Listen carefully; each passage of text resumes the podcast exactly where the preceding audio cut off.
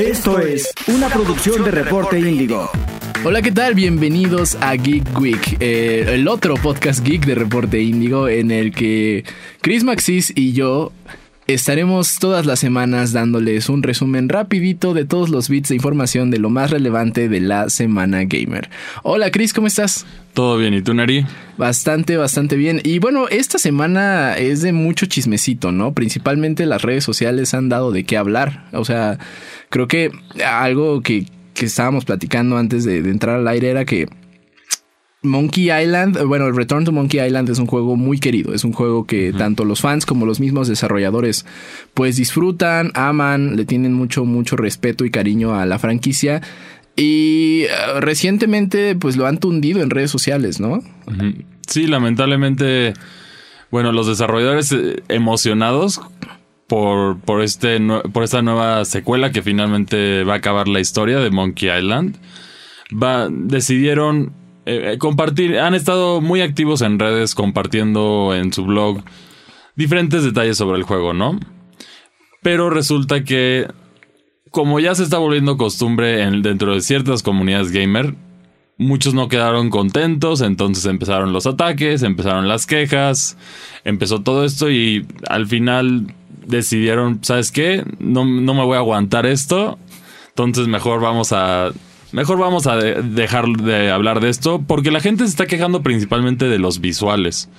Que no les gustó el cambio de dirección artística, pero pues al final eso es luego algo que pasa en los videojuegos y al final sí te acostumbras. Pero bueno, o sea, eh, la persona que estaba más emocionada publicando de, de, este el avance del desarrollo de Return to Monkey Island era Ron Gilbert, el director del proyecto, este y bueno también director de la primera entrega. Entonces, eh, a mí lo que me hace ruido e incluso se me hace totalmente sin fundamento por parte de los fans es cómo le vas a decir a quien está haciendo el juego que su juego, o sea, y que ha hecho el juego desde la primera entrega, que su juego no es así, o sea, y bueno, o sea, es, ni siquiera lo hemos visto en acción. Probablemente, o sea, todos con los lentes de la nostalgia, pues nos hace hacer cosas que, que de plano no, no van. O sea, ni siquiera lo, han probado, ni siquiera este, ha salido una demo, incluso no ha salido ni siquiera gameplay. Y la gente ya lo está tundiendo en redes sociales. La neta, a mí se me hace desafortunado porque pues a fin de cuentas eh, desanimar a un desarrollador de esa forma incluso podría llegar a afectar al, al producto final. No, y hemos visto en otros casos que hasta de plano los desarrolladores dicen, ¿sabes qué? De plano no lo saco. Ya, por, por, por ustedes, de plano no voy a sacar esto y entonces, por eso luego no podemos tener cosas buenas, porque la gente se queja de todo y las redes sociales te permiten este escudo de anonimato, que sí es un gran problema, ya que seguramente dirías muchas cosas que, que no te atreverías a decir si tuvieras tu identidad expuesta. Entonces es muy triste ver, ver este comportamiento. Sí pueden estar descontentos con el, el estilo visual, pero al final no te puedes quejar del juego hasta que lo juegues. O sea, ahorita todavía no hemos visto nada, como dices, como para que la gente ande atacando el juego. Según yo, son dos detalles los que se estaba quejando la gente. El principal era lo visual. Y el segundo es, si mal no recuerdo, que quita del canon a la tercera entrega. Entonces solo, solo nos quedamos con las primeras dos entregas de Monkey Island. Y esta es la secuela canónica de esos juegos. Sí, bueno, y que realmente al lanzamiento no le falta mucho. Eh, sale este año. Este, bueno, recordamos, Return to Monkey Island va a salir en Nintendo Switch y PC. Este, eh, van a ser estos dos plataformas en las que va a salir. Y bueno, a mí lo que me, me disgusta también es que pues los que sí queríamos seguir viendo proceso, el proceso de desarrollo ya no lo vamos a tener. O sea, ya a partir de aquí solo va a ser lo, mínimo. Ya van a ser comunicados muy discretos, muy, este, muy generales. Pues hasta, hasta ver en el lanzamiento en sí. Sí, sí, y lo peor es que son pocas oportunidades que tenemos como comunidad gamer de tener acceso completo al desarrollo como lo estábamos viendo con este juego y pues, por eso los desarrolladores no se, no, se, no se atreven a hacerlo y por eso solo tenemos comunicados al final. Sí, es muy lamentable, pero una parte yo creo que mucha gente ni siquiera jugó los juegos originales. Yo siento que también es algo que pasa con los juegos, que son muy esperados. Hay crítica de de gente que ni tiene idea de los juegos. Lo hemos visto críticas de diferentes temas a diferentes juegos. Sí, de que ya nada más se suman porque ven que hacia allá va la opinión. Sí, o, o tratan de crear una controversia alrededor del juego para, que, para levantar su popularidad. Un ejemplo de esto que tengo en mente fue que unas feministas se quejaron de The Legend of Zelda Breath of the Wild porque Zelda era una damisela en apuros. Y se ve que no jugaron el juego en ese caso claramente porque Zelda estuvo aguantando la batalla con Ganon, con Ganon durante 100 años. Y ella fue la que, la que logró sostener todo para que Link al final lograra concretar. Y la, y la que termina destruyendo a Ganondorf en este caso fue Zelda. Entonces, si lo ves así, es gente que no sabe que nada más se quieren subir al tren del hate, que es muy, es, es un aspecto muy tóxico y lamentable de las redes sociales. Pero también por otra parte, si, si vas a compartir ese contenido, tienes que estar listo y tienes que estar, tienes que aceptar que también vas a recibir estas críticas. No, no puedes tener felices a todos. No hay ningún proyecto, ya sea cinematográfico, de videojuegos o de lo que sea, que deje a todos contentos. Sí, no, o sea, esperemos que pues el lanzamiento de Return to Monkey Island no se vea afectado por esto, que, que sea un producto que todo el mundo podamos disfrutar o la mayoría. Y bueno, este, como así hay desarrolladores muy, muy modestos y muy, no sé, muy, muy empáticos con la comunidad que quieren como comunicarle a los a los fans qué es lo que se está haciendo. También existen otros desarrolladores que son muy muy eh, pues sí, muy rockstars, muy, Muy eh, cínicos. engreídos, Yo- yo muy creo- cínicos. Yo creo que extremadamente cínicos. Eh, como fue EA, cuéntanos, Chris, ¿qué pasó? Bueno, EA la semana, bueno, hace unos días compartió un tweet que no sé, su community manager, no sé cómo pasó ese filtro, ese tweet. Pero decía que, bueno, básicamente atacaba los juegos que solo son de, de historia, de un solo jugador, que no tienen multijugador. Básicamente el tweet decía, cuando es un 10, Ajá, son un 10, pero solo les gusta pero solo les gustan jugar single player. Sí, o sea, Juegos single player. Sí, diciéndolo como de una manera un poco despectiva. Y el tema es que ahorita EA con los juegos de multijugador, para empezar, EA es un desarrollador que tiene muy malas prácticas, entonces siempre es uno que genera mucha controversia, mucho hate. Pero el cinismo de este tweet es que vienes con lanzamientos desastrosos de multijugador. Empecemos por Battlefield 2042, que fue un desastre, un completo desastre. Y luego tienes el cinismo de decir esto. La verdad, quedaron como el emoji de payaso. Sí, o sea, y que no solo fans y, medios se le fueron encima a EA, ¿no? O sea, los mismos ex desarrolladores y desarrolladores actuales de EA, eh, pues sí contestaron al tweet. Ahí vimos a, bueno, Zach Moonback, que es, era exdirector de Visceral Games.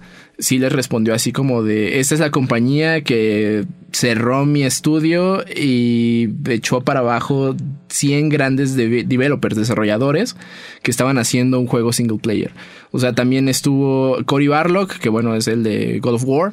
Eh, él sí nada más puso single player games forever. Este, el mismo director de... Respawn Entertainment, o sea, solo como que nada más le contestó con un emoji de facepalm.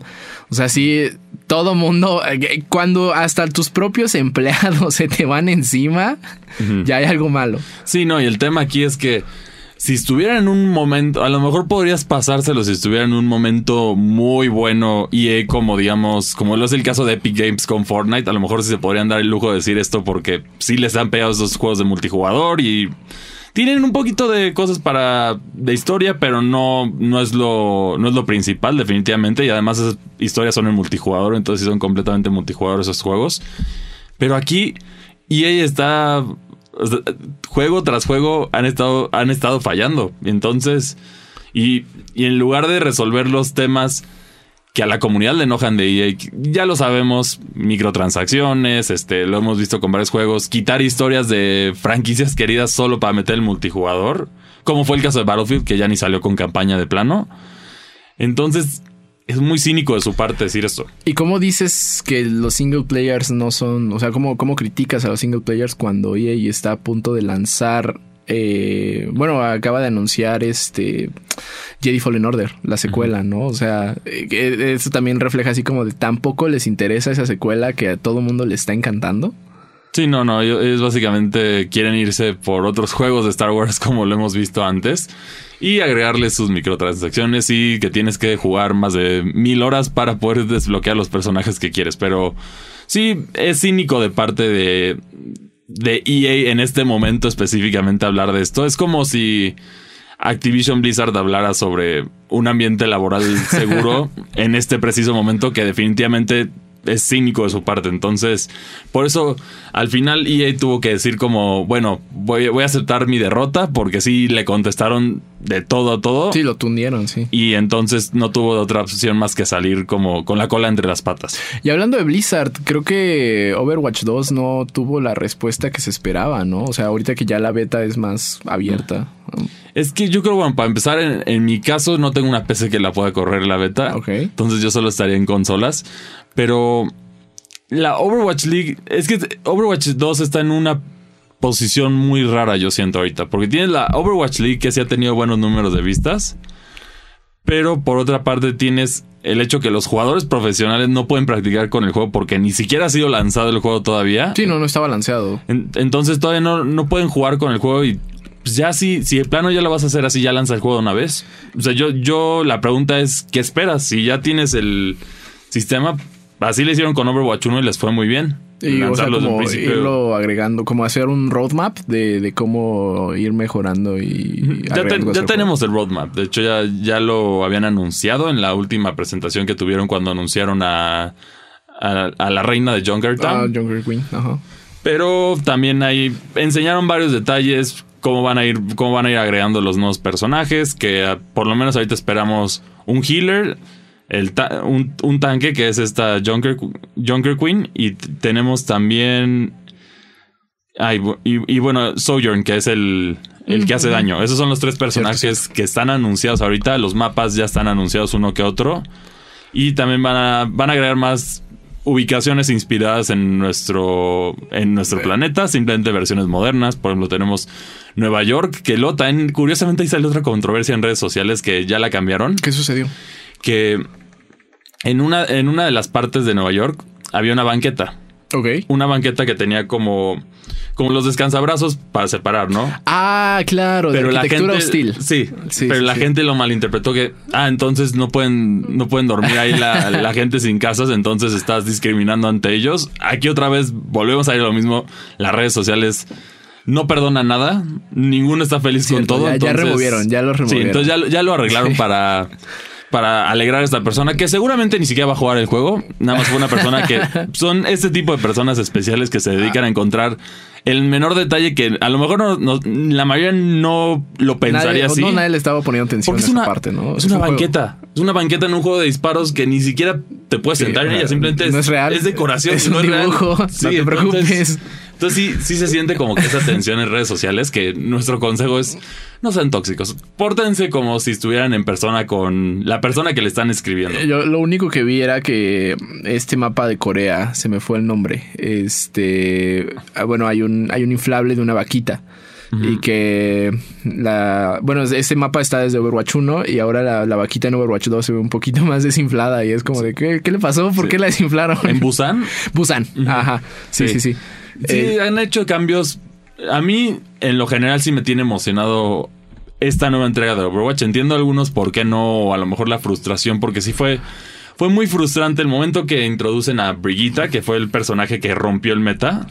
Sí, yo, yo a mí sí me gustó Brigitte, la verdad. A mí me gustaba, pero el, el tema es que vistosamente todos eh, era básicamente tener tanques, tanques, tanques. Los juegos eran lentos, eran batallas muy tardadas. Entonces, por eso yo creo que el cambio es fresco de solo un tanque.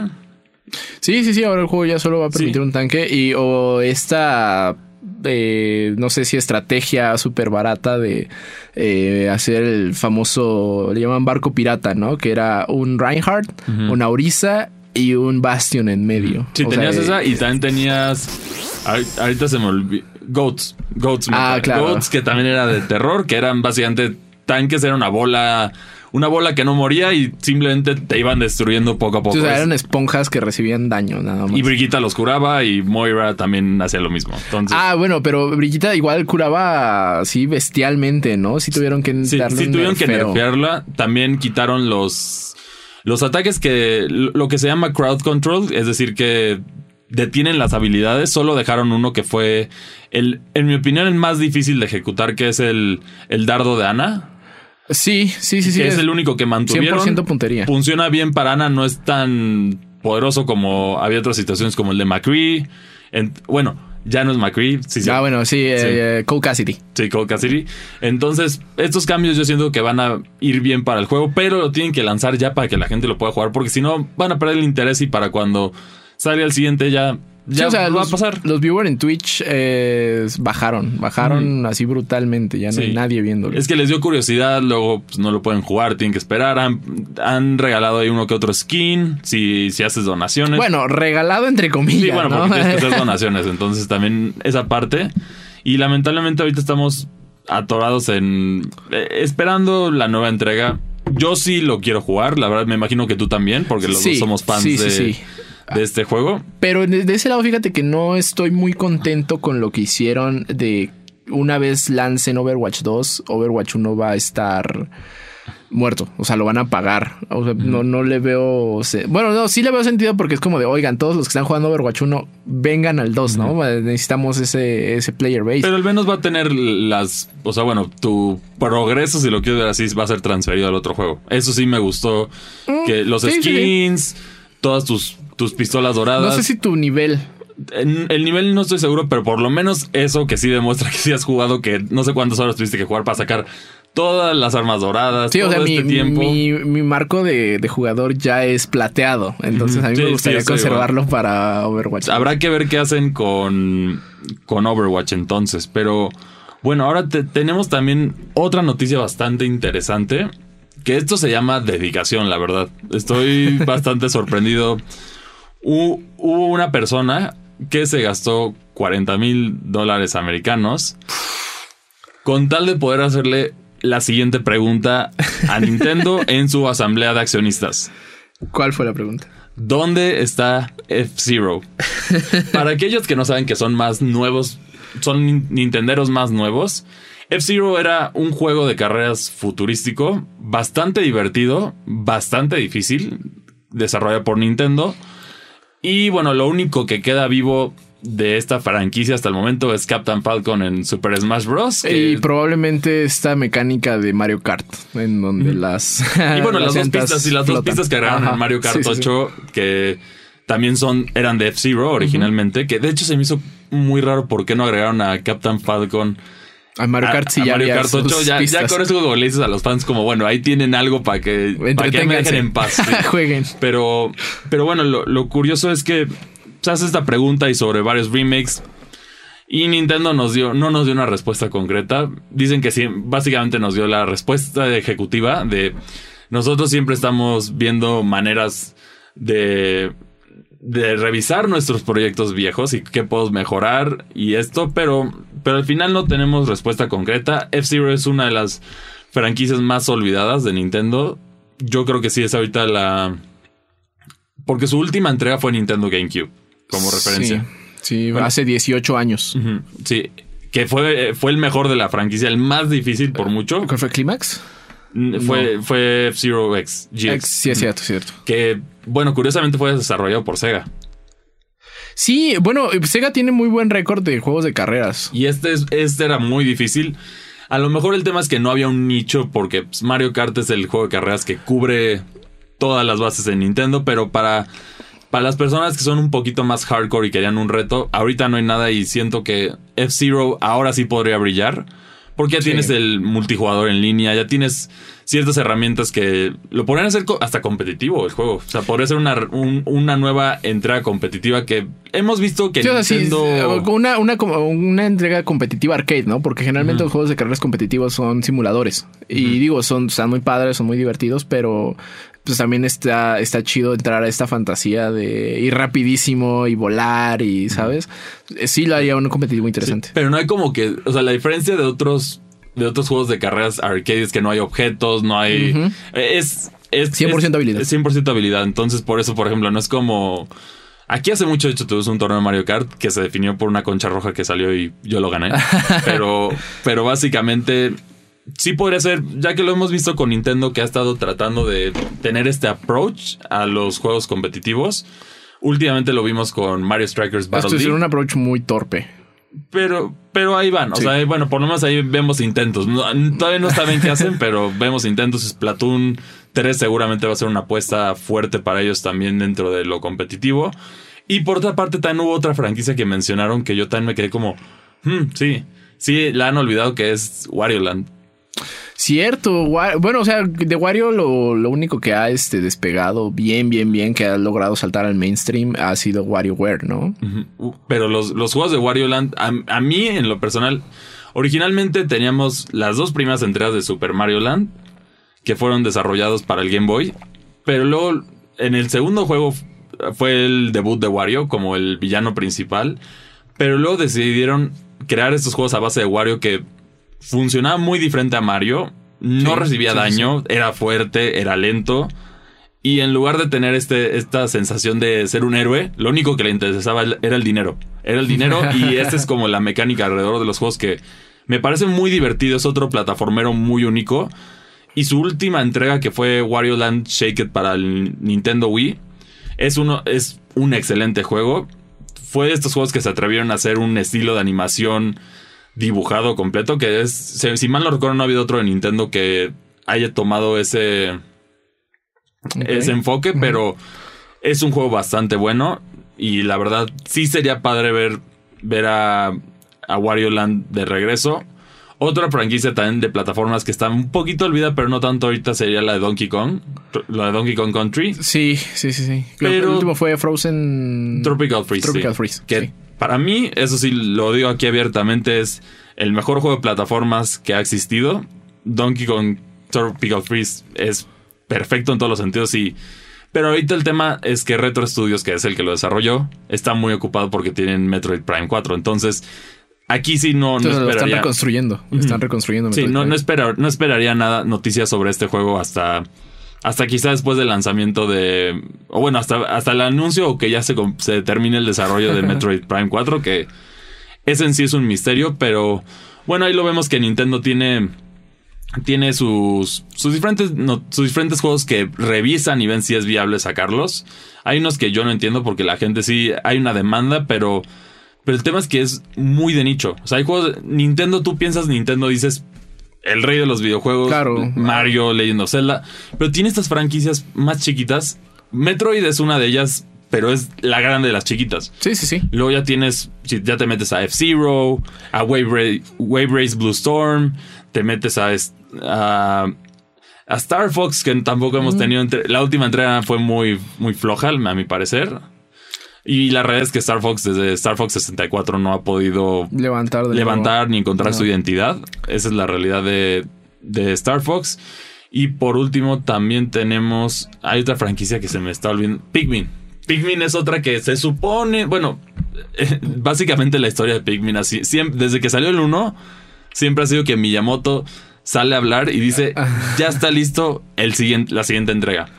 Pikmin 2 salió relativamente pronto. Salió en el GameCube, igual que el 1 3 se fue a, Game- a a Wii U. Sí, se supone que era para Wii, lo que no, que siempre Lo no. movieron. Para Wii U. Y luego cuando se acabó ese desarrollo, desde antes de que anunciaran Pikmin 3 para el Switch, ya habían dicho, ya está Pikmin 4.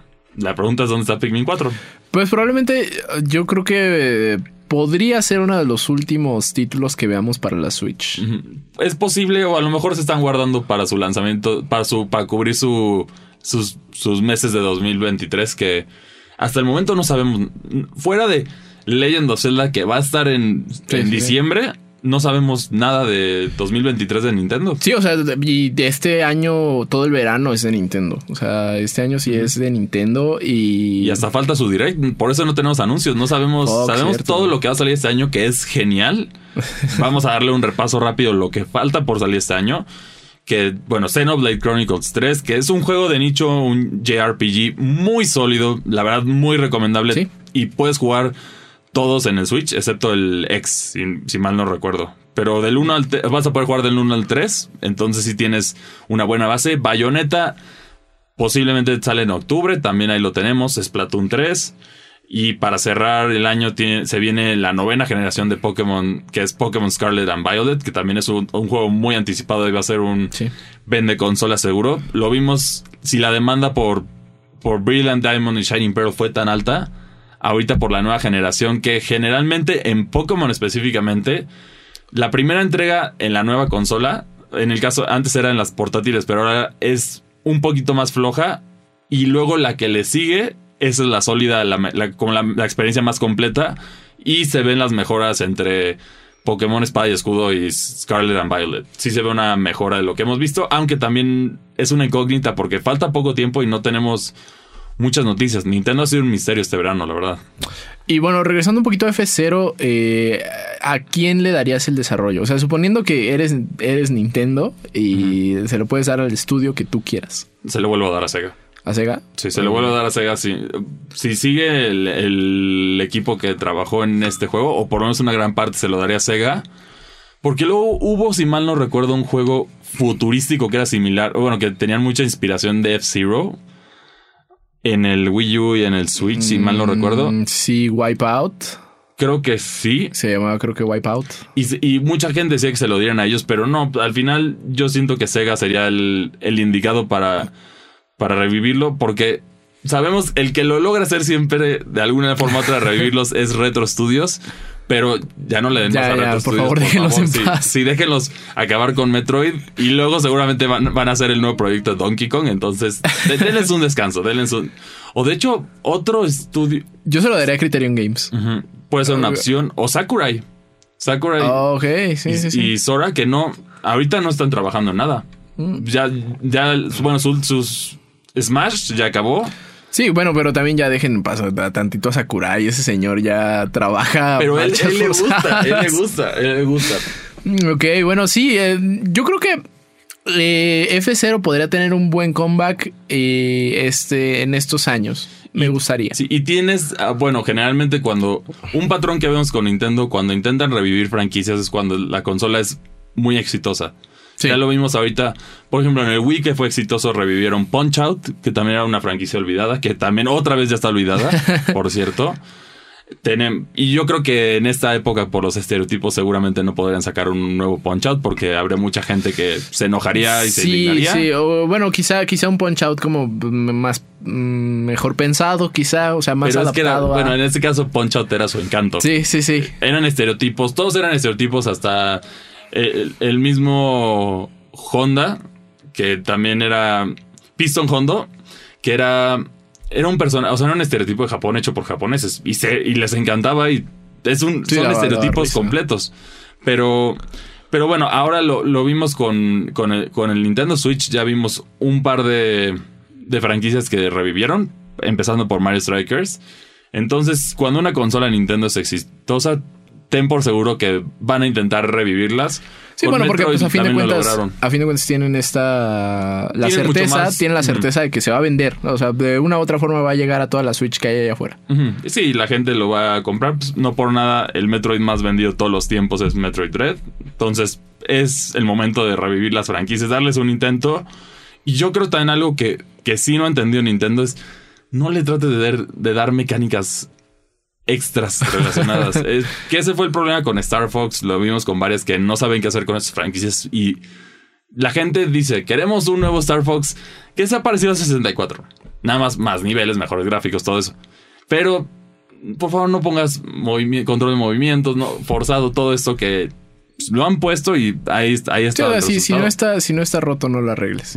Y ya por último, ah, hablando de juegos que podrían o no regresar, está Grand Theft Auto 4. Eh, ahí hubo ciertas filtraciones por parte de un insider que dice que está en desarrollo un remake, no es cierto, un remaster eh, de Grand Theft Auto 4. Antes de, de esto hay que hacer la, la diferencia, ¿no? Un remake es construir desde cero un juego, volver a hacerlo.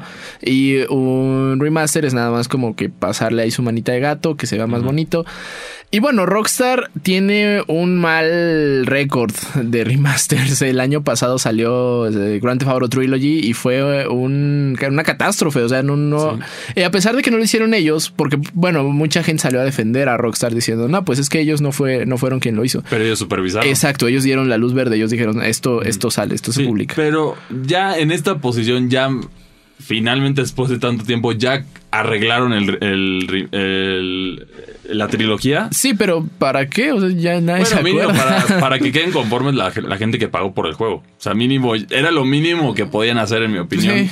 Que quedara decente. O sea, no, tampoco es el cambio drástico, pero ya finalmente se ve decente, ya no se ve tan mal. La, la cosa fue que tengo entendido que los archivos maestros que tomaron para hacer ese remaster de la trilogía fue la versión de móvil.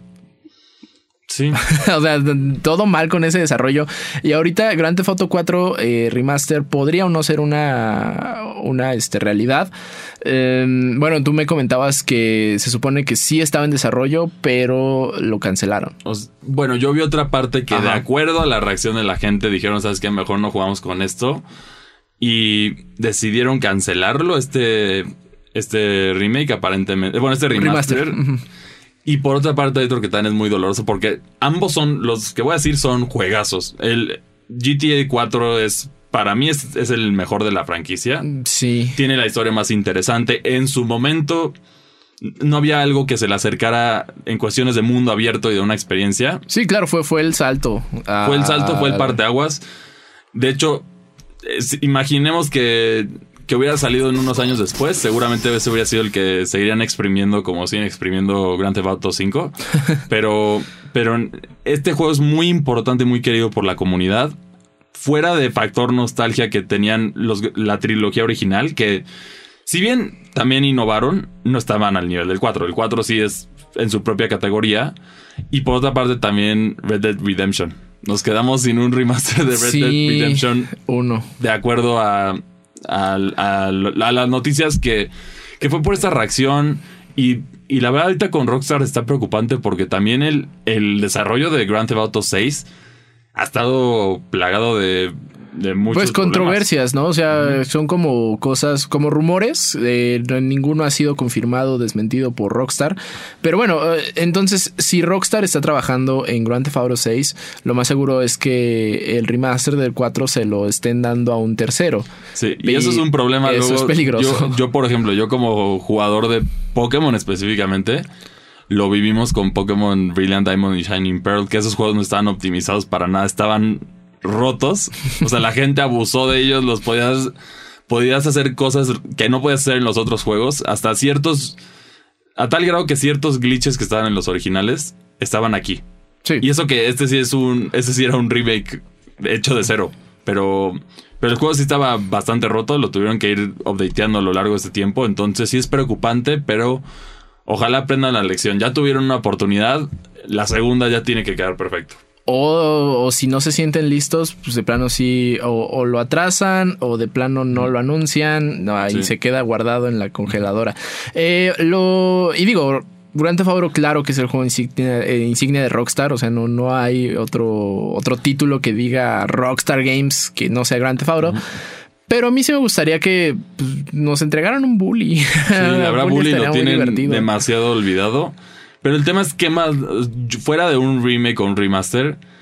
¿Qué más puedes continuar la historia? ¿Un- ¿Otro nuevo chavo? Ah, sí, ¿sabes? O sea, otro, Sí. otro colegio, otro sujeto, nada más. O sea, no. Pero yo creo que siga también- llamando bully. Es, esos juegos, es que hay dos juegos que yo creo también por controversias que ya son demasiados. Que por sí los Grand Theft Auto son controversiales porque tocan temas muy. muy Y, y que se sabe que, que Rockstar paga, ¿no? Para hacer esta contrapublicidad, para precisamente Sí. generar esa.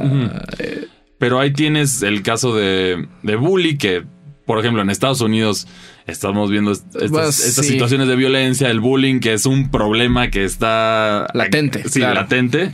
Y por otra parte, tenemos esta franquicia Manhunt. Manhunt, que también ahí sí ya no te Que, pases. que bueno, Manhunt creo que nada más fue como una respuesta de Rockstar precisamente para generar controversia. O sea, no. Ese juego no pretendía ser ni siquiera bueno, solo pretendía ser controversial. Violento, sí. Ajá. Sí, muy gráfico. Entonces, estos dos yo creo que no los van a tocar por eso, porque también es.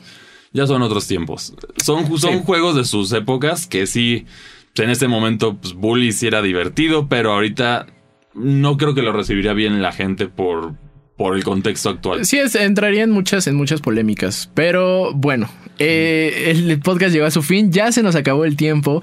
Pero no, no nos queremos despedir sin antes decirles en dónde nos pueden seguir. Cuéntanos, Chris. A mí me pueden seguir en Twitter como Cristian con, con CH, Maxice, MACCI MACCI y un 2. Así es como me encuentran en Twitter, ahí es donde estoy cotorreando, ranteando, me pueden dar sus opiniones, nos pueden dar sugerencias de lo que quieren que hablemos o también nos pueden aquí escribir en las redes de Indigo Geek, y Reporte Indigo. Así es, estamos como Indigo Geek MX en todos lados. Y bueno, también eh, en Reporte Indigo y la página de Facebook de Indigo Geek se publican diariamente las Geek News, que bueno, es este, es este contenido que sacamos diariamente para por si quieren verlo. Están ahí también todo el resumen informativo del día. O sea, tenemos resumen informativo de la semana, del día y también unas conversaciones muy, muy padres en el otro podcast que es Default, el podcast Geek de Reporte Indigo. Y a mí me pueden seguir como arroba sir-bits en Twitter. Ah, pues ahí también continuamente estoy publicando todo, todo el contenido que se hace para ustedes. Muchísimas gracias por escucharnos en Geek Week. Nosotros nos vemos y nos escuchamos la próxima semana. Adiós. Bye. Escuchaste una producción de Reporte Índigo.